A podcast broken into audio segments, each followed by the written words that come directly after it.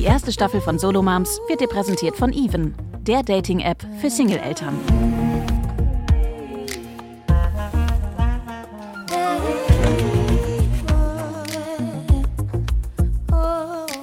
Solo Moms mit Anne Dittmann. Herzlich willkommen zu einer neuen Folge Solo Moms. Schön, dass ihr wieder hier seid, denn in dieser Folge geht es darum, den Menschen hinter der allein bzw. getrennt Erziehenden nicht zu verlieren. Also sich selbst. Genau genommen ist diese Folge aber nicht nur für Alleinerziehende spannend, weil selbst Mütter in Paarbeziehungen oftmals sehr viel alleine stemmen und sich selbst dabei vergessen könnten. Die gute Nachricht ist, dass man sich ja auch wiederfinden kann. Und zu diesem Thema habe ich heute eine tolle Expertin bei mir. Sie ist Psychologin mit systemischem Ansatz, zertifizierte Coachin und selbst alleinerziehende Mutter eines dreijährigen Kindes. Außerdem berät sie Unternehmen zu der Frage, wie sie Alleinerziehenden freundlicher werden können und spricht in Radio und TV darüber, wie es auch der Rest unserer Gesellschaft werden kann. Und dann ist da natürlich auch noch das eigene Leben und das eigene Umfeld. Sie erforscht die Identität von Frauen jenseits des alleinerziehenden Daseins und hat passend dazu vor etwa einem Jahr das Buch Wer bin ich, wenn ich nicht alleinerziehend bin herausgebracht. Denn für uns muss ja schließlich auch noch Platz da sein. Warum das so wichtig ist und was wir selbst in der Hand haben, darüber spreche ich jetzt mit meiner Expertin. Herzlich willkommen, Caroline Uhl. Hallo, vielen lieben Dank, dass ich heute hier sein darf.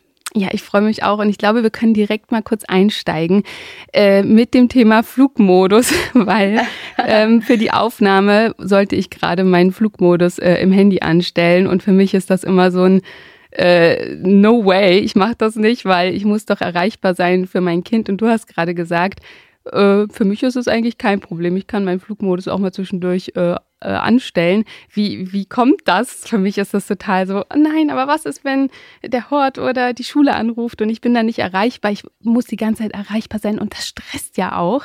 Ich bin ja immer dann so mit einem irgendwie Viertel, halben Herzen irgendwie erreichbar für mein Kind, da für mein Kind und nicht vielleicht hier ähm, im, im aktuellen Moment. Also äh, woher kommt das, dass du das kannst?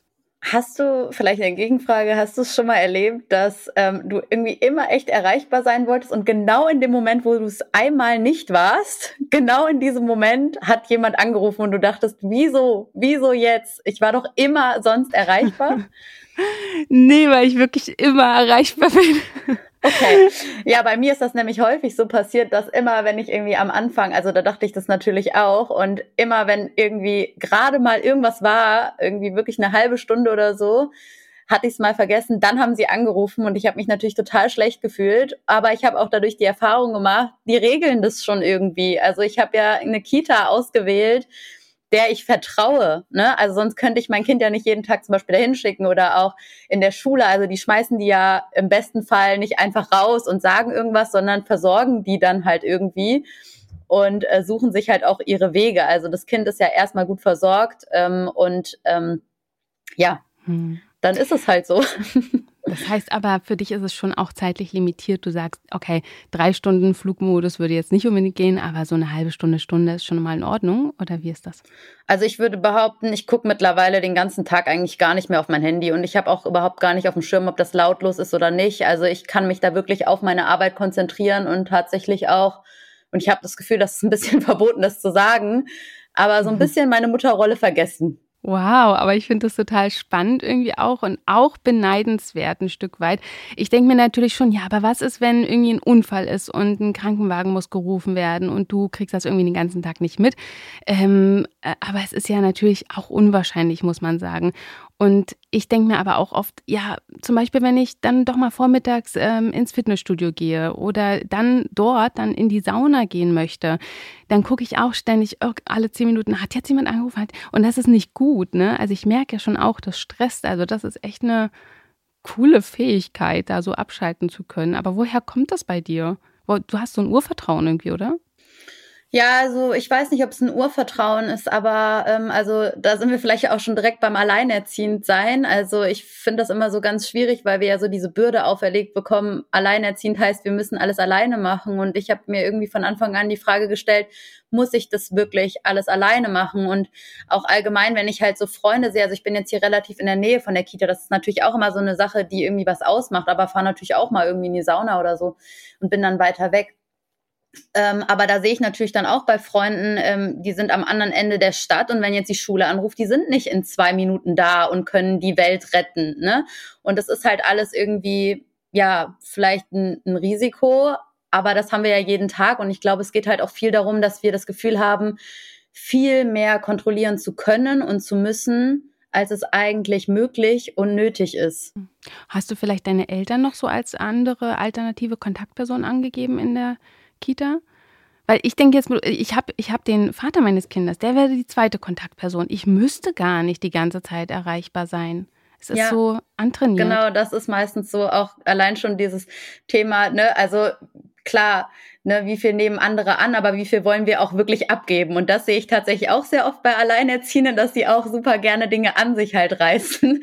Und das ist überhaupt gar nicht negativ gemeint, sondern das liegt halt einfach in der Natur der Sache und dass man da auch selber lernen muss, okay, wenn jetzt jemand Hilfe anbietet, dann muss ich sie auch annehmen, ne? Und ich muss auch einer anderen Person vertrauen und das machen lassen einfach, ne? Und die Chance geben, weil sonst geht's ja gar nicht. Und ja, ich habe ähm, meine Mutter tatsächlich noch angegeben. Also mein Vater, der ist schon ähm, ja vor einigen Jahren verstorben, aber meine Mutter habe ich tatsächlich angegeben. Und wenn ich jetzt meine Mutter nicht in der Nähe gehabt hätte, dann hätte ich tatsächlich auch auf Freunde zurückgegriffen und gesagt, hier, ne, wie sieht's aus?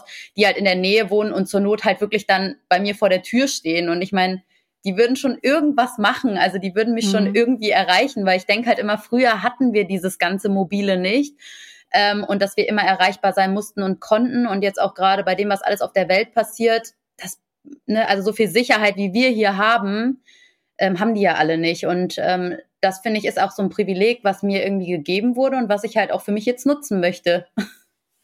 Ich finde, damit bist du auch echt äh, schon jetzt eine Inspiration. Ähm, insbesondere, weil du ja keinen Kontakt zum Vater des Kindes hast und der, dein Kind ja auch nicht. Äh, vielleicht auch nochmal für unsere HörerInnen, ähm, um das besser einordnen zu können. Du bist ja zu 100 Prozent alleinerziehend. Ähm, wie, wie ist das passiert? Magst du kurz erzählen, seit wann das so ist und wie das kam?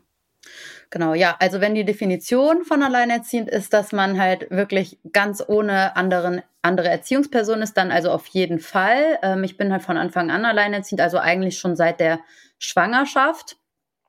Ähm, ich glaube, so viel brauche ich da gar nicht zu erzählen, weil es halt einfach irgendwie auch schon lang her ist und ich dem immer nicht so viel Raum geben möchte. Aber ähm, ja, es ist halt einfach, dass eine Schwangerschaft da war. Es war für mich auch ein langer Weg und dann ähm, hat sich die eine Person halt dagegen entschieden und ich habe gesagt, ich mach's. Mhm. Und, und, wie alt ist dein äh, Kind jetzt? Mein Sohn ist jetzt drei Jahre alt, ähm, genau. Und wir haben dann halt auch tatsächlich direkt ab dem vierten Monat eigentlich überhaupt nichts mehr vom Kindsvater gehört. Ähm, genau, und das ist bisher auch so geblieben.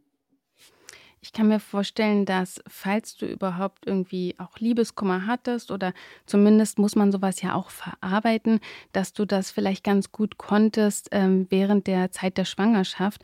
Beim, also es ist jetzt einfach nur Unterstellung, kannst gleich richtig äh, stellen, falls es anders ist. Aber ähm, bei mir war das ja so, dass mein Kind ein Jahr und vier Monate alt war und ähm, ja einfach noch so mm, betreuungs- äh, und fürsorgebedürftig war. Und ich hatte den mega Liebeskummer, weil ja meine Trennung so abrupt kam, also so wirklich äh, innerhalb von ein paar Minuten.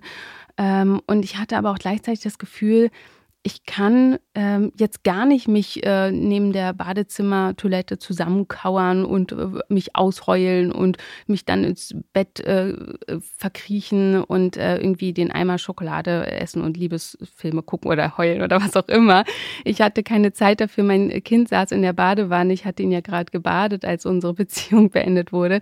Und ähm, er wartete auf seine Abendroutine. Das heißt, ich war einfach eingespannt und ich habe mich dann wirklich auch erstmal auf die Realität meines Kindes eingelassen und hatte ähm, wirklich auch lange Zeit das Gefühl, da ist gar nicht so viel Raum und Platz ähm, zum Trauern. Also was würdest du ähm, Alleinerziehenden mit kleinen Kindern in dieser ersten Zeit raten, wie sie Platz zum Trauern schaffen können? Ich, ich, ich sage jetzt einfach mal, vielleicht ist das ja auch wirklich erstmal so als Grundlage mit das Wichtigste, oder? Dass man so die ganzen Emotionen ähm, aufarbeiten kann?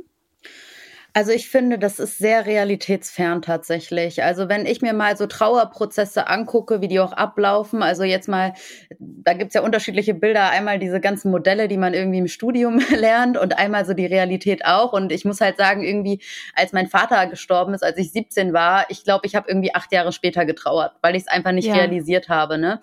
Und ich glaube, das ist halt so schwierig, weil Trauer so unterschiedlich ist und so unterschiedliche Dynamiken hat. Und manchmal denke ich mir, wie gut, dass wir so funktional sind, weil äh, gerade am Anfang brauchen wir halt alles, was uns irgendwie zusammenhält, weil wir sonst das Gefühl haben, wir fallen halt komplett auseinander. Und das ist halt so immer so, also es gibt ja auch diese Kurve, also es ist eigentlich eine bekannte Kurve so nach Kübler-Ross, ne, dass man erstmal sagt, es kommt erstmal der Schock, dann kommt so eine Leugnung und dann kommt irgendwie Trauer. Und das ist ja auch so, ne? Also man ist erstmal so geschockt, so, oh Gott, ne? Also jetzt Stimmt. ist er weg. Hä? So, das ja. kann er doch nicht bringen. So, dann denkt man, ja, nee, der kommt schon wieder und ach, das kann er doch nicht durchziehen und sowas alles, ne? Und man versucht sich, also man steht ja so zwischen diesen Welten und man ist ja wirklich in einer Krise. Und meine Definition von Krise ist so ein bisschen so ein gescheiterter Lösungsversuch. Ne? Also wenn man jetzt nicht die Sache auflösen wollen würde, dass er auch wiederkommen würde, dann wäre es uns ja wurscht, dass er weg ist. Ne? Und dann hätten wir auch kein Problem. Also dann würden wir sagen, naja, egal, ne, warte ich halt so mein Kind. Aber man hat ja erstmal so, man muss ja erstmal begreifen überhaupt, was ist da eigentlich passiert, ne? Und allein schon das, was auf einen zukommt hinterher, so in der Mutterrolle, das finde ich ja sowieso wird ja null richtig kommuniziert irgendwie, was bedeutet das jetzt? Ich werde jetzt Mutter, ah ja, okay, ne, ist ja so, als hätte ich mir einen neuen Pulli gekauft oder sowas. Nee, ne, also es ist halt was ganz anderes. Und ähm, das ist beim Trauerprozess auch so. Also ich finde, der erste Schritt, um da halt mal konkret drauf einzugehen, ist, sich bewusst zu machen, Trauern ist nicht wie im Film. Ne? Es ist genau wie bei Selbstfürsorge, dass ich da mit einer Maske oder mit dem Eis sitze oder so. Nein, Trauern Stimmt. kann auch hochfunktional einfach sein, weil es uns gerade zusammenhalten muss. Und das ist ja auch Menschen jetzt gerade in den Krisen, in den Kriegen, wenn die sich jetzt da hinsetzen würden und trauern würden, die würden ja nicht wegkommen. Die müssen ja weg, die müssen hochfunktional sein. Und das ist ein Trauermechanismus. Und da darf man nicht irgendwie sagen, oh, ich bin total krank, weil ich mache hier immer irgendwie weiter.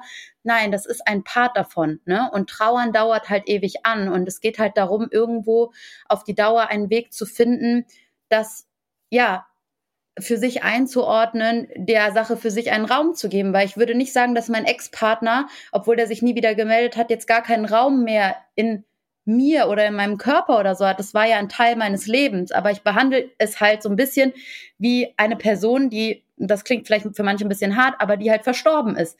Weil einer verstorbenen Person gebe ich ja auch einen Raum. Ich mache ihr eine Kerze an, ich betraue das, ich betraue auch mein, ähm, ähm, mein Konzept, was ich mir nicht erfüllen konnte von einer Familie. Darum geht's ja auch. Es geht ja nicht nur darum, der Mensch ist weg, sondern uns wurde das genommen. Wir sind jetzt alleinerziehend. Boah, das ist jetzt erstmal nicht mehr zu ändern. Das Familienkonzept ist weg. Wo gehöre ich jetzt eigentlich hin? Da gibt es ja viele Sachen, die wir eigentlich betrauern dürfen Absolut. müssen. Genau, und das und ist, glaube ich, wichtig. auch so ein Punkt, das ist auch wirklich ein Punkt, das, da, den konnte ich lange nicht auseinanderhalten. Also äh, ich glaube, das war schon noch so vier Jahre nach der Trennung, dass ich mich gefragt habe, so, hä, trauerst du jetzt ihm noch hinterher oder ist es so ein, also ist es so ein Liebeskummer oder ist es so ein Lebenskonzeptkummer? Ich konnte das nicht gut auseinanderhalten, weil ich ja das eine an ihn geknüpft habe total, also mhm. das Lebenskonzept. Und das habe ich auch gemerkt, dass ich wirklich auch Jahre, also ich würde fast sagen vier, fünf, sechs Jahre, ich sage mal nach sechs Jahren habe ich so wirklich war ich mit diesem Lebenskonzept, mit diesem neuen gut verwachsen, so dass ich die Vorteile gesehen habe, dass ich das jetzt auch feiern kann. Und ähm, bis dahin war das so ein Prozess und auch der Liebeskummer. Also du hast es gerade so gut beschrieben, auch mit der Leugnung und so. Ähm, ich konnte mich direkt wieder hineinversetzen in diese Phase, dass ich wirklich auch dachte, er kommt zurück und äh, irgendwann musste ich einsehen, ja, wahrscheinlich nicht. Und ähm, ja, dass das wirklich auch ein langer, langer Prozess war. Das finde ich sehr wichtig zu sagen. Aber du hast auch gerade gesagt, du zündest eine Kerze an. Wie trauerst du denn noch? Wie betrauerst du so ein Lebenskonzept? Wie, wie sieht das realistisch aus? Weil du ja auch gerade gesagt hast, das ist so, wie wir es immer in Filmen sehen, so realitätsfern, dieser große Zusammenbruch, statt dieses so stückweise und mal ist es traurig, dann wieder nicht und dann ist wieder. Hm. Ich glaube, ein wichtiger Punkt ist, dass wir die Trauerarbeit oder das, das Traurigsein als einen Punkt sehen sollten, den wir vereinbaren müssen. Ne? Das ist ja auch so ein bisschen das, weshalb ich mein Buch geschrieben habe. Ich fand ja immer, es wird viel im Außen vereinbart, Job, Familie. Aber was ist eigentlich das, was mit mir so im Inneren los ist? Ne? Und das so anzuerkennen und zu sagen, boah, heute hat einfach vieles nicht gut geklappt, weil da auch viel anderes irgendwie noch lief. Ne? Wir übersehen das so häufig, was da eigentlich alles so in uns arbeitet. Ne? Und sich da wirklich dran zu erinnern und das vielleicht wirklich mit so einem Tagebuch zu machen, wo man sich halt Dinge irgendwie aufschreibt nochmal. Mir hat auch zusätzlich wirklich das Schreiben einfach geholfen. Also jeder hat ja so ein Format des Ausdrucks sozusagen. Und für mich war das Schreiben einfach ähm, meine Form auch der Verarbeitung, meine Form auch Dinge irgendwie, ja, richtig zu rücken und wie sortiere ich die eigentlich ein und wo gehört das eigentlich hin? Das war so mein ganz privater Prozess, mich einfach, das war für mich eine Leichtigkeit, ne? Also Dinge zu finden, die irgendwie einem leicht fallen, sage ich mal. Manche schreiben gern, manche singen gerne, manche schreiben irgendwie, keine Ahnung, ein Gedicht oder einen Songtext oder so. Also irgendetwas für einen selbst. Manchmal ist aber auch Trauern wirklich hochfunktional und ich finde, das sollte man sich halt auch zugestehen. Ne? Da muss man natürlich auch gucken, also kann auch sein, dass jemand die ganze Zeit rennt und nicht stehen bleiben will. Ne? Ist natürlich auf die lange Sicht halt dann eher schwierig, ne? weil man dann irgendwie leicht in Burnout rennt. Aber prinzipiell gibt's da halt viele Methoden. Also wie gesagt, ich gehe halt auch in eine Kirche und betraue das und mache halt wirklich eine Kerze an und sag, das ist halt ein Teil, der halt einfach weg ist. Ich kenne das natürlich, habe auch natürlich diese andere Seite erlebt, wo mein Vater verstorben ist und meine Mutter ja auch nichts dafür konnte, dass sie hinterher dann keinen Partner hatte. Das war ja nicht dieses Bild alleinerziehend heißt, da ist immer der Mann weggelaufen und am besten noch, weil die Frau irgendwas gemacht hat, so, ne? Also, ja. Ja.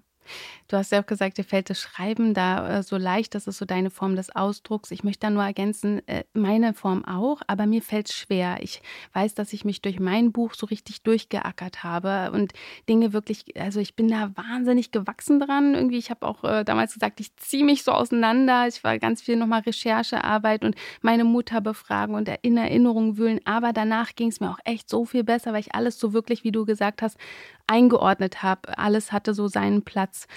Ähm, nun sind wir, äh, genau, also beim Trauern und das dauert alles äh, seine Zeit und ähm, trotzdem besteht der Mensch ja dann nicht nur aus, aus dieser Trauer, sondern man möchte ja auch noch ähm, anderweitig irgendwie mh, hm, ja, sich ausleben oder auch seine Identität nicht verlieren.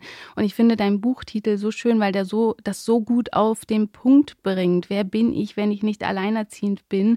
Ähm, weil insbesondere habe ich auch so gemerkt, dass, dass wenn wir dann mal so Zeit haben, und das betrifft ja nicht nur mich, sondern ich beobachte das auch bei anderen Müttern, auch viel Alleinerziehenden, dass man dann denkt so, ups, was mache ich denn jetzt mit der Zeit? Äh, ich habe irgendwie auch zum Beispiel meine Hobbys äh, abgelegt. Ich äh, weiß überhaupt nicht mehr, was ich dann ähm, tun soll. Und routinemäßig beginnt man dann einfach mit der Hausarbeit, um irgendwie so diese Zeit zu überbrücken. Und man denkt sich dann, naja, dann habe ich später weniger Stress oder ich gehe jetzt einkaufen, dann bewege ich mich dabei. Und ähm, was was ich sagen will. Also man, man vergisst ja nicht nur sich selbst, sondern man vergisst ja auch oft, dass da überhaupt mal ein Selbst war, auf das man so auf die Suche gehen ähm, kann. Ähm, von daher, was, was bedeutet es eigentlich, so eine Identität zu haben? Vielleicht wirklich, das ist eine komische Frage, aber für viele so als Erinnerung, nein, da ist was, da war mal jemand. Ähm, hast du so ein paar Fragen vielleicht für unsere HörerInnen, die sie als Checkliste nutzen könnten? Hm. Ja, um erstmal dabei einzusteigen, ähm, Thema Identität sozusagen. Woher weiß man überhaupt, dass man eine Identität hat oder so, ging, glaube ich, die Frage in die Richtung. Äh, ach so, okay, was bedeutet es, eine Identität zu haben? Genau, okay. Also ich glaube, äh, prinzipiell gibt's ja sehr viele Konzepte irgendwie von Identität, aber ich glaube, hier in diesem Fall geht's ja wirklich darum, wer bin ich außerhalb der Mutterrolle noch? Also wer bin ich da noch? Und wir haben ja diesen Vergleich vorher nachher sozusagen. Ne? Und das ist ja meistens auch wie, wie so bei so einem Job, wenn man da irgendwie reinkommt und dann kriegt man erstmal so den Realitätsschock. Ist auch so ein psychologisches Konzept erwiesen. Jeder kriegt so einen Real Reality-Schock und denkt sich so, oh Gott, okay, ist alles doch gar nicht so, wie ich es irgendwie erwartet habe. Ne? So, und klar, ähm, am Anfang, also viele verlieren aus der Sicht, dass ein Kind ja eine Entwicklung ist. So, also es entwickelt sich ja immer weiter. Und viel, wenn ich mit Menschen rede, dann sagen die zu mir, ja, aber was ist, wenn ich nie wieder das machen kann? Und ich sage, ja, aber dein Sohn, der ist doch bald 14 und ich glaube, dann hat er auch keinen Bock mehr mit dir das und das zu machen. Könnte das vielleicht sein? Ne? Also viele, was man am Anfang hat, ist ein Tunnelblick. Ne? Also man hat am Anfang diesen Tunnelblick und denkt, das ist jetzt mein Zustand für immer. Und das ist so meine Bürde oder auch mein, mein Glück, also so alles zusammen, das ist jetzt das, was ich trage sozusagen. Und naja, was, was halt hier hilft, also ich habe da nicht in dem Sinne eine Checkliste, weil wir haben alle eine Identität. Wir verlieren die Identität nicht durch die Mutterschaft. Ich habe das schon mal irgendwo gelesen, eine sagte, wir gehen da rein als irgendwie Mensch XY und kommen raus als Mutter, als ob wir irgendwie so transformiert worden, schon so ein bisschen KI-mäßig irgendwie, als wird uns was eingepflanzt werden. Aber Fakt ist, wir verlieren unsere Identität nicht. Es ist einfach ein natürlicher Prozess, dass wir Dinge zurückstellen müssen, um dieses Kind halt erstmal zu versorgen. Und es erstmal als das zu sehen und nicht als dieses dramatische, ich habe mich komplett verloren, ist ja auch schon mal so ein Schritt, ne? Sondern zu sagen, es ist halt gerade nicht so.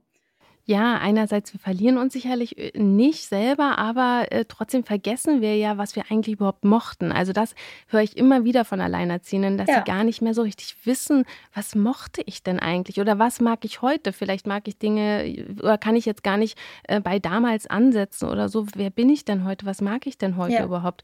Ähm, und, und ich habe jetzt auch gerade an diesen Vorwurf, äh, ich habe es irgendwie mal auf Social Media gehört, dieses, ja, Frauen haben so oft gar keine Hobbys. Und ich denke mir, ja, ja, weil die halt so viel zu tun haben. Und ähm, das Thema Hobby finde ich gerade auch für Alleinerziehende so wichtig. Viele haben kein Hobby, weil sie keine Zeit mehr haben. Ähm, und dann, und sie, sie wissen dann auch einfach, sie haben nicht mehr so einen leichten, ich, ich kenne das von mir selber, ich hatte einfach nicht mehr so einen leichten Zugang dazu, was ich mag. Und ich weiß noch, als ich dann die erste Zeit hatte, so ins Wechselmodell gegangen bin und so das erste Mal so ein paar Stunden Zeit oder Tage Zeit hatte, dass ich irgendwie mir auf Social Media abgeguckt hatte, wie andere irgendwie meditieren und Yoga machen. Und dann habe ich mich da so hingesetzt und so meditiert oder das vorgespielt quasi und äh, dachte, okay, das ist so Self-Care. Und ähm, ich musste mich wirklich erstmal so auch Jahre, glaube ich, da durcharbeiten, wieder zu mir hin, was ich eigentlich mag, was mir Spaß macht. Yoga ist nicht unbedingt ein Teil davon, so.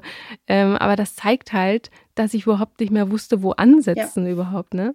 Ja, absolut. Also ich meine, man fühlt sich natürlich, als hätte man sich so verloren, aber man hat es faktisch halt nicht, ne? Also man, die Identität bleibt ja. Also das ist das, was ich meine. Und ja, dieses Gefühl ähm, ist natürlich super schwierig auszuhalten. Also ich hatte das am Anfang auch und ich dachte, wo ist eigentlich noch Platz? Hier kommen alle Menschen rein und fragen nur noch nach meinem Kind. Ich werde ja nicht mal mehr gefragt, wie es mir geht. Es ist immer nur, und wie geht's dem Kleinen? Und ich, ne, das, das war ja auch der Grund, weshalb ich dieses Buch geschrieben habe, weil ich dachte, hä, wo ist denn noch die Mutter so in dieser ganzen Sache? Und also einmal dieses zeitliche Einkategorisieren ne, und zu sagen, okay, jetzt gerade ist halt eine Phase, wo ich mich um mein Kind kümmere. Und wir haben das ja auch mal, wenn wir jetzt irgendwie, keine Ahnung, studiert haben oder gearbeitet, mal haben wir mehr Zeit für die Hobbys, mal haben wir weniger. Ne? Und es erstmal so ein bisschen so einzusortieren, okay, jetzt gerade ist halt einfach nur eine Zeit. Weil meistens hat man so dieses überdramatisieren, für immer bleibt es jetzt so. So, das ist schon mal ein Punkt, der meistens halt sehr, sehr gut hilft. So, zweitens ist natürlich immer die Frage, wir wollen meistens zwei Identitäten. Wir wollen die Mutterrolle und wir wollen so sein wie vorher. So, aber es funktioniert nicht beides parallel. Das heißt, wir müssen irgendetwas finden, was so die Mitte ist. Wie können wir das alte Ich mit dem Mutter-Ich sozusagen verbinden? Und oft gibt's ja halt, gerade wenn du irgendwie geliebt hast, frei rauszugehen und weiß ich nicht was, natürlich ganz, ganz große Einschränkungen.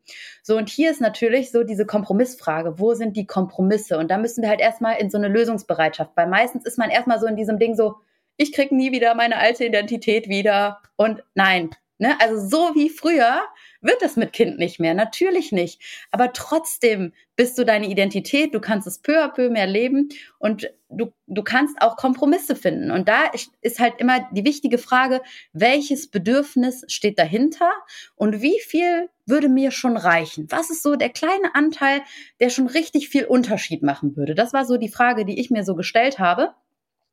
Und dann habe ich mir gedacht, okay, alles klar, also nehmen wir mal mein Hobby. Ich liebe Tanzen. So, also ganz konkretes Beispiel. Tanzen ist immer nur Tanzkurs abends, 20 Uhr. Kannst mit Kind nicht raus, keine Kohle für Babysitter, äh, kannst du irgendwie vergessen. So, dann habe ich mir gedacht, naja, was mache ich jetzt? Ja, dann mache ich Musik an. Okay, dann habe ich mich aber an mein altes Leben erinnert und gedachte, nee, ich mache ja eigentlich Paartanz, ich kann nie wieder so sein wie früher, so, ne? So, und dann habe ich angefangen, irgendwie Bekannte kennenzulernen, versucht, Connections zu machen, zu sagen, könnt ihr nicht zu mir nach Hause kommen und wir tanzen irgendwie, ne? Und habe da versucht, andere Kompromisse zu finden. Also es war halt so dieses, was war das Bedürfnis dahinter? Und das erste Bedürfnis war zum Beispiel, ich muss ein bisschen das Gefühl haben, Freiheit zu haben und ich muss wieder Anschluss finden an die Menschen an die Gesellschaft. Und das ging auch erstmal über andere Punkte. Und so hat man sich lang gehangelt, also ich. Beantwortet das deine Frage? Ja, ja, ja. Da, äh, wir gehen, steigen noch mal tiefer ein gleich. Werbung. Ja, wir sind mehr als Eltern. Denn hinter jedem Elternteil stecken auch individuelle Bedürfnisse. Und ja, auch als Single mit Kind oder Kindern hast du das Recht dazu, zu daten und eine neue Liebe finden zu wollen. Und zu finden. Klar ist es schön, seinem Kind gute Nachtgeschichten zu erzählen, aber es ist auch mal wieder herrlich, seine eigene Love Story zu schreiben. Und ja, wir sind Profis im Butterbrot schmieren, aber ein Candlelight Dinner wäre doch auch mal wieder schön. Und dank Even ist es auch gar nicht so unwahrscheinlich, denn die Dating-App will Single Moms und Single Dads nicht nur ein sicheres und freundliches Umfeld schaffen, sondern vor allem Singles mit einem oder mehreren Kindern die Möglichkeit bieten, eine neue Partnerin oder einen neuen Partner zu finden und endlich mal wieder zu daten. Probier es einfach mal aus, lad dir kostenlos die Even-App herunter und lerne als allein oder getrennt erziehender Single jemanden kennen, der deinen Alltag mit Kindern kennt und versteht und dich wieder an die Liebe glauben lässt. Alle Infos und Links zu Even findest du in den Show Notes. Werbung Ende. Ich wollte auch einfach mal fragen, warum das so wichtig ist. Ich denke mal, du hast ja auch so eine Begründung, warum das wichtig ist, dass wir alle so ein bisschen ähm, Zeit für uns auch haben oder ja uns selbst auch mm, mit uns selbst beschäftigen auch und selbst fühlen können. Ich frage mich halt, wie, wie soll sich das, wie soll sich das quasi am besten anfühlen, ähm, wenn man so das Richtige gefunden hat für sich? Ähm, hast, kannst du das so beschreiben? Weil zum Beispiel für mich hat sich das gar nicht so sehr, ähm, nicht so nicht so besonders schön, nicht so ähm, nach Kraft angefühlt, als ich da saß und irgendwie mein Yoga gemacht habe oder meine Meditation gemacht habe, äh, die ich aber auch eigentlich damals gar nicht so richtig verstanden hatte. Ähm, ich habe das so einen Ansatz versucht nachzuahmen. Ähm, aber für mich war das dann, oder, oder keine Ahnung, vor, vor dem Fernseher flezen oder sowas. Ich hatte danach, habe ich mich nicht besser gefühlt. Also wie, wie soll sich das anfühlen, wenn man das Richtige für sich gefunden hat? Mhm. Okay, ähm, also da ist es natürlich so, wir haben ja Social Media als Einfluss und denken halt immer, die perfekte Morgenroutine ist A, B und C und das Perfekte für Entsp Entspannung ist irgendwie auch A, B und C. Und das ist natürlich absolut schwierig, wenn man sich daran orientiert und das vereinbaren möchte und das einfach gar nicht zu einem passt. Ne? Also da gebe ich dir 100% recht. Ich mag auch überhaupt gar keine Meditation. Ich kann das nicht. Und das ist halt, finde ich, so ein bisschen das Spannende. Ähm, also natürlich kann man in seinem alten Leben forschen und halt so ein bisschen überlegen, was ist denn irgendwie das, was mich die ganze Welt hat vergessen lassen. Einfach, was, was ist das ähm, gewesen? Und das finde ich auch so ein bisschen das Schöne, dass wir da auf Entdeckungstour gehen, weil das Problem, ähm, was du hier skizzierst, ist ja nicht nur ein Problem von Müttern, sondern allgemein von Menschen. Irgendwann fragen die sich ja alle, wofür, was mache ich eigentlich, was ist eigentlich für mich? Und ähm, manche sagen ja, man hat das wirklich in der Kindheit durch die ganze Sozialisierung halt einfach schon verloren. Und ich finde, die Mutterschaft, und das ist halt, finde ich, auch die Chance, ist halt so ein Crash. Also, dass wir echt da so unser Selbst, äh, also unser Bild von der Welt teilweise zerstört bekommen, ne, wie es irgendwie funktioniert oder funktionieren kann, dass wir da echt auf Suche gehen können und ausprobieren können. Und ich glaube, da ist es halt wirklich wichtig, sich zu sagen, ich bin nicht die anderen. Und das ist schon der erste Individualitätsschritt. Ne? Ich muss halt was finden für mich. Und wenn für mich zehn Minuten äh, Tanzen irgendwie besser funktionieren. Und das ist eine Sache und ich würde wirklich behaupten, man merkt es einfach sofort. Man merkt es, wenn man lacht, wenn man strahlt. Man kann andere um Feedback fragen, wie nimmst du mich irgendwie wahr, wenn man jemanden hat.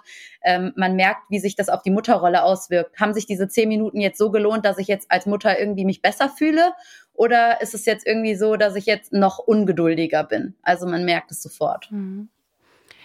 Ich habe tatsächlich ähm, 2023 wieder zum Reiten gefunden. Ich bin als Kind viel geritten, ähm, musste dann aber irgendwann aufhören, weil meine Mutter quasi einen anderen Job angenommen hatte und das war in der Nähe ihres Jobs und ich konnte sie da immerhin begleiten, reiten gehen, sie arbeitete und ähm, ja, ich war da total happy und es hat mir so viel Spaß gemacht. Und jetzt wohnt meine Mutter auf dem Land und ähm, kennt so eine ähm, Frau mit Pferden und ähm, die ist jetzt keine Reitlehrerin, aber sie konnte uns so ein paar ähm, Tricks und Kniffe beibringen, meinem Kind und mir tatsächlich. Und ähm, da denke ich jetzt gerade dran, weil du auch gesagt hast, wie kann man das auch vielleicht irgendwie vereinbaren? Ich habe mein Kind mitgenommen und ähm, der hat tatsächlich auch jetzt für sich entdeckt, dass ihm Reiten total viel Spaß macht. Wir haben es jetzt noch nicht in unseren Alltag so richtig integrieren können, weil ich irgendwie auch schauen muss, okay, wo gibt es irgendwie gute Reiterhöfe in Berlin? Was kostet es? Es ist ja leider auch manchmal einfach eine Geldfrage und nicht nur eine Zeitfrage, aber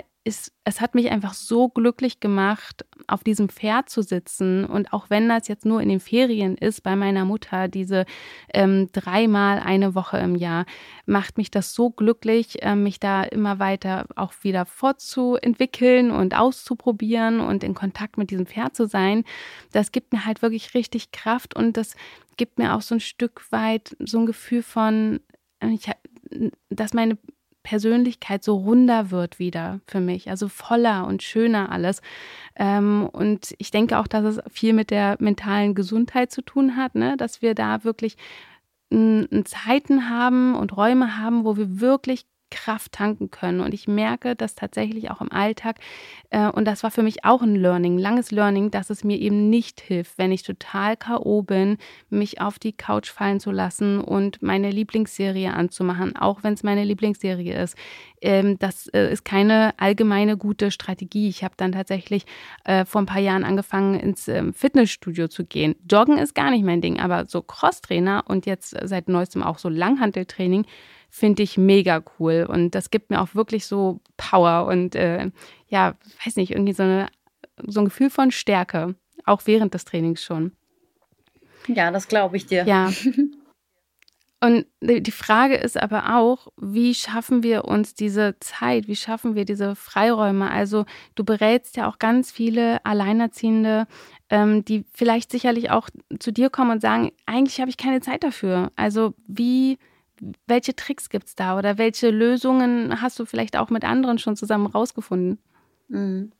Ja, also meistens erfahrungsgemäß kann ich sagen, es liegt nicht an der Zeit, sondern an der Priorisierung, die wir meistens halt haben und auch an anderen Dingen, weshalb es sich lohnt, das jetzt gerade noch nicht zu machen, denn auch um viele Dinge mal zu vermeiden, hat auch meistens irgendwie einen Zweck oder einen Vorteil, was auch absolut in Ordnung ist ähm, so klassische äh, Hacks. Also das erste, wenn es jetzt wirklich um sowas so klassisch Vereinbares äh, sozusagen gehen soll, dann ähm, frage ich halt immer, wie viele Tabs zum Beispiel offen sind. Ne? Also weil meistens haben wir viel zu viel und wir versuchen alles zu vereinbaren. Und der erste Schritt ist halt, wie wenn wir einen Schrank ausmisten, der Schrank muss leerer werden. Also die Sachen, die wir vereinbaren wollen, müssen weniger werden.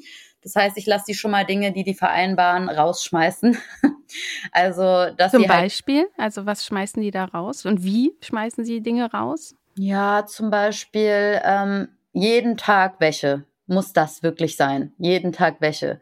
Nee, so, mache ich jetzt nur noch einmal die Woche oder zweimal die Woche, ne? Also die haben halt wirklich ganz, ganz viele Dinge, die halt irgendwie rauslaufen, äh, rausfallen oder dass sie sagen, unterbewusst trage ich irgendwie tausend verschiedene Dinge mit mir rum. Wie pflege ich die Mama? Wie mache ich dies? Und wenn der Opa dahin kommt und wenn das passiert und das und dann schreiben wir zum Beispiel eine Liste und das hilft manchen, dass sie sagen, okay, es ist erstmal aus meinem Kopf Ne, und es verbraucht nicht so viel Energie, weil ich sage halt immer, diese Sachen, die unterbewusst laufen, verbrauchen Energie. Das ist genau das gleiche wie bei den Tabs auf dem Handy. Wenn die alle auf sind, sie verbrauchen einfach Energie, auch wenn wir sie nicht sehen. Und die müssen wir nicht alle ganz tief aufarbeiten. Es reicht auch, wenn wir ihnen vielleicht einen Platz geben außerhalb von uns, ne, dass sie einfach ja, nicht so viel Energie ziehen. Genau. Und ja. dann ist halt auch die Frage, auch wieder mit dem Alleinerziehend sein, muss ich das jetzt wirklich für mich alleine herausfinden, wie ich das alles schaffe?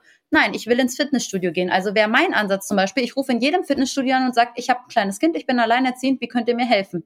So, also ich ziehe auch andere Menschen in die Verantwortung. Kann ich mein Kind mitnehmen? Habt ihr eine Kinderbetreuung? Ähm, was kann ich da machen? Ich frage meine Freundin, ich sage, ich habe irgendwie, ach, komme irgendwie nicht weiter. Was, was kann ich machen? Ich lasse andere Menschen mit überlegen, weil andere Menschen ganz viele andere Ideen haben und ich eben einfach auch ein bisschen in meinem Tunnel ja im Alltag bin und da vielleicht keinen Ausweg sehe. Und tausche mich halt mit anderen aus, die es schon anders gemacht haben. Ach, du machst das immer morgens. Ah, okay. Und wie machst du das dann? Ach, du setzt dein Kind vor den Fernseher. Ach, das ist okay. Ah, ja, okay. Ja, okay, wenn, wenn ihr das alle macht und eure Kinder von Fernseher setzt, um euch eine halbe Stunde Zeit zu nehmen, dann mache ich das jetzt auch. So, ne? Mhm. Ja, man würde sich natürlich auch wünschen, dass das Umfeld manchmal auch so ein bisschen mitdenkt. Also äh, ich finde das total mh, hm, schön zu hören, dass du da nach Hilfe fragst. Ich weiß, damals war ich irgendwie nicht in der Verfassung. Ich wurde irgendwie ein, zwei Mal irgendwie auch von Freundinnen enttäuscht und ähm, dann habe ich mich so zurückgezogen. Und ähm, da hätte ich mir, glaube ich, irgendwie Freundinnen gewünscht, die an mir dranbleiben und sagen, nee, komm, ähm, was ist das Problem? Was können wir jetzt irgendwie als erstes regeln? Ähm, also vielleicht muss man da aber auch irgendwo an einem Punkt sagen, ähm, ja, ab hier ist vielleicht auch eine Psychotherapie gut. Also was würdest du sagen, vielleicht auch so für andere zum Einordnen?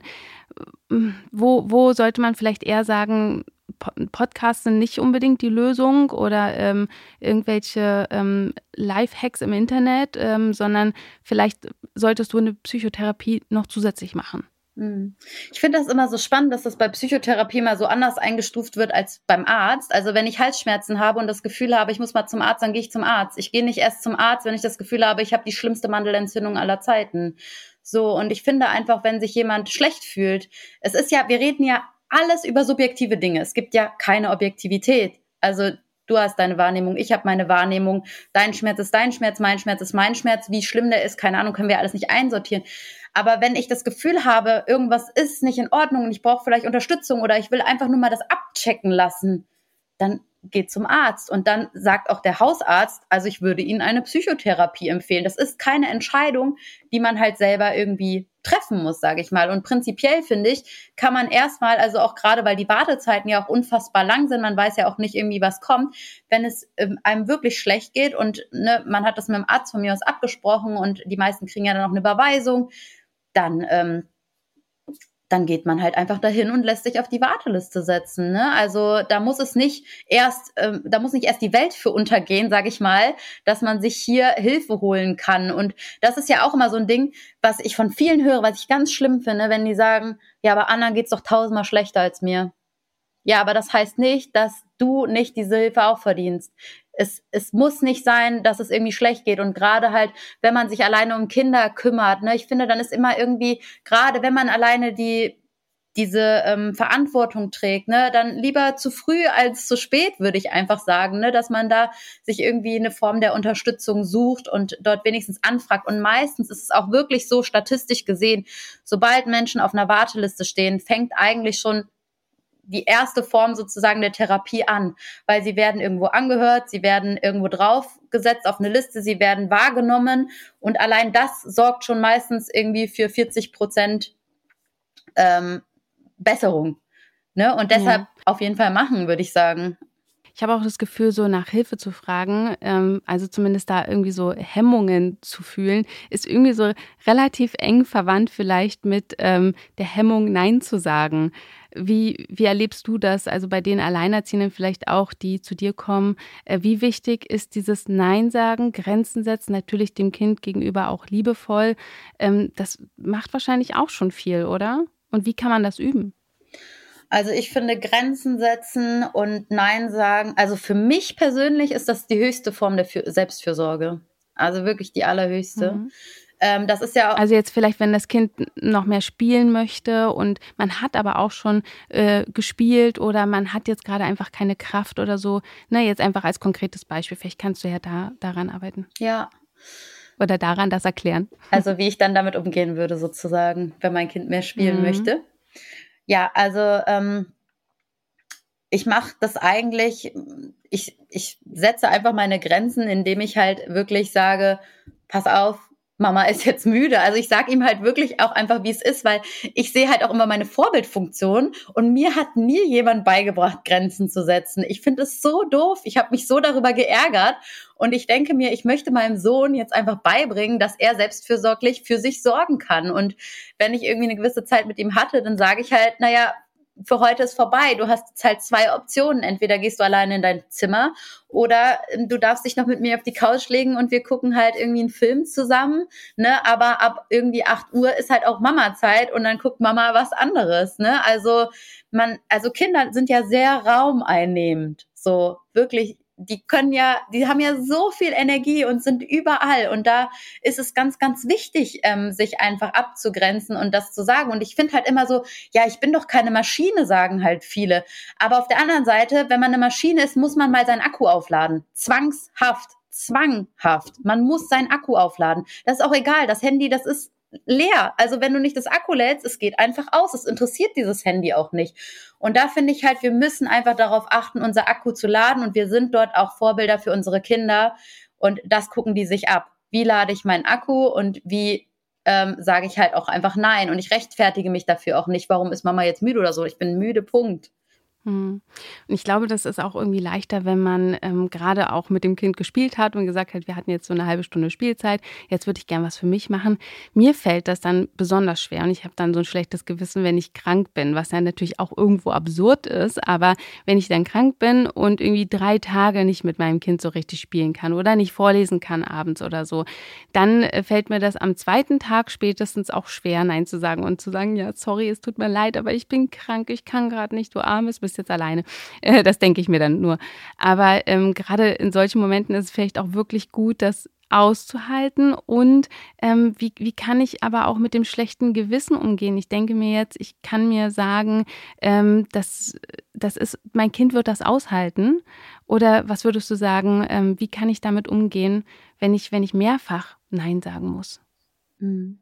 Ich habe immer das Gefühl, die Welt denkt irgendwie, dass ähm, auch so durch das Thema Mental Health und alles, was auf Social Media so verbreitet wird, so das optimale Leben könnte erreicht werden und das sieht dann so aus, dass wir immer glücklich sind, nie ein schlechtes Gewissen haben, alle immer zufrieden sind, alle immer total ausgelassen sind. Das ist Bullshit. Ja. Ne? Also es ist absoluter Bullshit. Ja. Sowas kann man nicht erreichen und wir sind halt Menschen. Wir haben schlechte Gewissen. Und klar, wenn wir krank sind, haben wir auch ein schlechtes Gewissen. Wir sind Mütter wir, wir sind auch irgendwie sauer, wir sind, ähm, wir haben all diese Emotionen und ich finde, das darf man sich auch zugestehen. Ne? Und klar muss man das halt irgendwie ich aushalten. Soll mein schlechtes Gewissen aber, aushalten. Ähm, es, es geht ja, ja nicht darum, mit, also ich arbeite nicht mit Müttern daran, dass sie nie wieder ein schlechtes Gewissen haben. Also das will ich gar nicht. Ich will ja Menschen nicht unmenschlich machen. Ja. Ich möchte einfach nur, dass sie nicht deswegen sich fünf Wochen als schlechte Mutter beschimpfen. Das finde ich natürlich dann wieder ist ein anderes Level. Dann sagen sie fünf Wochen, ich bin nur eine schlechte Mutter, weil ich habe jetzt einmal Nein gesagt und ich konnte jetzt, weil ich krank war und Nein, es ist halt einfach nur, du warst drei Tage krank, es war ein Ausnahmezustand. Ne? Also ich habe meinem Sohn schon mal, weil ich so krank war, einfach, da war der acht Monate, einfach was zu essen auf den Boden gestellt, weil ich konnte auch nicht mehr aufstehen. Ich konnte nicht mehr. Es war einfach nicht mehr möglich. So, und es fühlt sich für mich immer noch wie etwas an, wofür man sich voll schämen muss. Aber was soll ich denn machen? Und im Grunde genommen denke ich mir so, ich war eine alleinerziehende Mutter, ich war zu Hause und mein Kind hat was zu essen bekommen. So, und wir müssen uns einfach wirklich auch mal fragen bei diesen ganzen Social Media Sachen, was bedeutet das halt einfach Mutter zu sein? Dass wir jeden Tag unseren Kindern Barbie Schloss Paw Patrol und keine Ahnung was ermöglichen müssen? Oder geht es eigentlich darum, den Kindern ein sicheres Zuhause zu bieten? Eine nicht so ambivalente Umgebung, wo die jeden Tag nicht wissen, wo ist rechts und wo ist links, wo wir Kindern Essen geben, Trinken geben und eine soziale Sicherheit bieten und natürlich auch Liebe. Aber Liebe bedeutet nicht, ich muss mit meinem Kind 24 Stunden Paw Patrol spielen oder sonst irgendwas. Ne? Also das heißt, ich bin halt auch einfach ein Mensch und ich versorge dich und in der Krise sorge ich auch dafür, dass du versorgt bist. Und das ist auch so ein Thema Alleinerziehende und krank sein. Diese große Angst davor, ne, ich werde krank oder ich komme ins Krankenhaus. Wir müssen dann nicht einen Notfallkontakt haben, der ein Barbie-Schloss oder irgendwas alles zu Hause besitzt. Wir müssen jemanden haben, wo wir sagen, ich glaube, dass mein Kind dort sicher aufgehoben ist. Dort wird nichts Schlimmes mit meinem Kind passieren. Es wird was zu essen bekommen, aber es wird kein Luxushotel. So, und das ist halt auch immer meistens so dieser Switch im Kopf, wo die sagen, ah, okay, dann ist die Nachbarin ja eigentlich doch ganz gut geeignet. Dann könnte ich die ja doch mal fragen. Ne? Also es ist nicht schlecht. Word, auf jeden Fall. Noch einmal kurz zurück ähm, zu uns. Ich merke, dass mir immer wieder auch überraschend gut tut, ähm, ähm, wenn ich soziale Kontakte habe. Also mit überraschend meine ich, dass ich manchmal denke, oh nee, ich bin total schlapp und ich will jetzt ähm, einfach, ich bin irgendwie nicht gesellschaftsfähig. Dann ähm, treffe treff ich mich doch mit Freundinnen und merke, oh Gott, das tat so gut. Ich konnte richtig abschalten, ich war im Flow, ich bin aus, aus meinem Kopf rausgekommen, mein Herz ist voll. Und Theresa Bücker hatte auch mal in einem Panelgespräch ähm, erklärt, dass soziale Kontakte sogar effektiver für die mentale Gesundheit sind, also die noch mehr unterstützen als Sport. Siehst du das auch? Und ähm, ja, was, was denkst du, wie kann man Freundschaften auch als Alleinerziehende gut pflegen und wie kann man das so vielleicht auch mit dem Alltag vereinbaren, soziale Kontakte zu haben? Ja, soziale Kontakte sind auf jeden Fall der größte Wirkfaktor auch ne, bei psychischen Dingen, also bei Trauma zum Beispiel. Ne, wenn Menschen irgendwie ein schweres Trauma haben, sorgt man immer dafür, dass die ganz schnell irgendwie Anschluss finden. Also weil es einfach der größte Wirkfaktor ist. Dementsprechend ähm, ist es sehr wichtig. Es ist natürlich auch unterschiedlich, wie Menschen einfach gestrickt sind. So, ich bin halt jemand, der ja, ich würde mich schon eher als extrovertiert ähm, beschreiben, war aber, glaube ich, auch echt als Alleinerziehende in einer eher introvertierten Phase. Deshalb verstehe ich das absolut, was du sagst, auch gerade mit dem Hilfe fordern auch schwierig. Ne? Man möchte halt eigentlich, dass jemand kommt und was sagt. Mhm. Und auch dieses Netzwerken auch schwierig, gerade am Anfang. Und ich finde, da ist es auch okay, sich mal Zeit zu nehmen und sich zurückzuziehen. Und das habe ich am Anfang auch ganz stark gemacht und auch gelernt, irgendwie mit mir zu sein und wirklich auch allein mit meinem Kind zu sein. Ähm, das hat auch sehr gut getan, aber prinzipiell habe ich mir auch wirklich schnell ein Netzwerk aufgebaut, ähm, weil ich hier einfach nicht mehr so ein Netzwerk hatte. Ähm, ich habe schnell auch gelernt, okay, nicht, also erst weil so die Idee alleinerziehenden Netzwerke, dann habe ich schnell gelernt, okay, das bringt mir überhaupt gar nichts, weil Alleinerziehende alle so eingebunden sind und überhaupt gar keine Zeit haben. Dann musste ich ganz schnell irgendwelche anderen Leute kennenlernen, die halt mehr Zeit haben, wie Menschen ohne Kinder, die halt dann wirklich irgendwie, weiß ich nicht, wenn wir ganz krank waren, irgendwie helfen konnten und um die Ecke wohnten. Also ja, ich habe da wirklich, und dann habe ich wirklich Leute banal kennengelernt über Ebay, weil ich einen Kindersitz oder so bei denen gekauft habe. Also solche Dinge. Und da sind halt Freundschaften draus entstanden. Und jetzt sind hier auch Freundschaften. Und ich kann aber auch bei meinen Freundschaften klar Nein sagen, weil ich auch sehe, meine Freunde brauchen das auch. Also, dass sie selber auch oft über ihre Grenzen gehen und sagen, ja, komm noch vorbei, obwohl denen das eigentlich zu viel ist. Ne? Und ich meine, es ist halt immer schwierig, weil ich finde immer, ein Erwachsener sollte selber seine Entscheidung treffen. Und ich würde jetzt nicht für meine Freundin entscheiden. Aber ich finde, wir alle sind ja Vorbilder füreinander. Und umso mehr Frauen sich trauen, auch Nein zu sagen, auch ohne sich zu rechtfertigen ähm, oder auch zu sagen, ich kann einfach gerade nicht, bin fertig oder so, umso mehr ermutigen wir ja auch andere Frauen, das zuzugeben. Und das finde ich immer einen schönen Nebeneffekt. Mhm. Ich habe tatsächlich ähm, in Berlin, ich lebe ja äh, in der Hauptstadt der Alleinerziehenden, hier gibt es ja so viele Alleinerziehende wie nirgends äh, sonst. Und ähm, ich habe tatsächlich sehr, sehr gute Erfahrungen gemacht, mich mit Alleinerziehenden zu connecten und auch Getrennterziehenden, ähm, weil gerade die mh, hm, noch eher so dazu neigen, nicht zu sagen, ah ja, der Sonntag gehört der Familie, sondern die sind so eher so, ja, lass uns was unternehmen zusammen. Und das Schöne ist, wenn man sich so zusammentut, einerseits, ich habe gemerkt, wie viel Energie das auch kostet, ähm, zu schauen, was ist hier in der Stadt so los, wo kann man ins Museum, ähm, wie können wir unsere Freizeit schön äh, organisieren und gestalten. Ähm, und wenn das aber, wenn man sich zusammentut und sagt, diese Woche suchst du was Schönes raus und machst einen Vorschlag und nächste Woche oder nächsten Monat oder sowas äh, mache ich das, dann ähm, nimmt man einander auch das so ein bisschen ab, den Ta Alltag oder das Wochenende mit Kind auch ganz cool zu gestalten. Und ich habe auch das Gefühl, die haben auch Lust darauf, abends so ein bisschen ähm, ja auf soziale Kontakte und ähm, wir kochen dann irgendwie zusammen Abendbrot ähm, mal bei ihnen, mal bei äh, mir. Und das Schöne ist, die Kinder haben dann einander, spielen miteinander. Wir Erwachsenen trinken irgendwie ein Glas Wein oder quatschen oder beides und kochen zusammen. Und ähm, spielen irgendwie Jazzmusik, was mir total gefällt. So, das ist für mich geknüpft am Kochen. Ähm, und ja, so, so lade ich irgendwie auch meine eigenen Reserven auf und die anderen brauchen das eben ganz genauso. Also das ist für mich so ein super Tipp irgendwie auch für andere, falls es bei euch auch geht. Ähm, gibt es vielleicht noch kreative Alltagshacks ähm, für Alleinerziehende, die du teilen möchtest? Möchtest du noch etwas sagen, so zum Thema Me-Time, Identität, Identität oder das Selbstfinden? Mhm.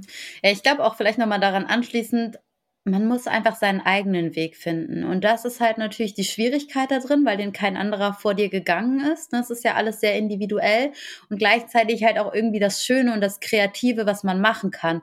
Und gerade bei Kindern, ich finde immer, es ist so, jeder hat einen anderen Ansatz, aber es hängt ja auch ganz stark davon ab, wie alt ist das Kind? Wie lang ist die Trennung her? Wie bin ich jetzt gerade drauf? Was brauche ich für Kontakte? Ne? Und erstmal irgendwie braucht man vielleicht ähm, jemanden zum Austausch, dass man irgendwie sich irgendwo zurechtfindet und sagt, okay, Alleinerziehende, da, das, das passt irgendwie, damit kann ich mich so identifizieren mit diesen Leuten. Oder man sagt, nee, Alleinerziehende sind halt nur Menschen, mit Trennung irgendwie und ich als verwitwete Frau fühle mich hier überhaupt gar nicht aufgehoben. Also gibt's ja auch, ne? Und also für mich ist immer so, das, was ich gerne Menschen mitgebe, ähm, legt euch da nicht so fest, ne, auf Basis irgendwie von dem, was das Internet oder was andere halt sagen, sondern nehmt halt Impulse mit und schaut halt, was passt für euch jetzt gerade zu dieser Situation und es kann sich halt auch ändern. Es kann sein, dass man umzieht und dort dann wieder Alleinerziehende cool sind irgendwie in der äh, Umgebung.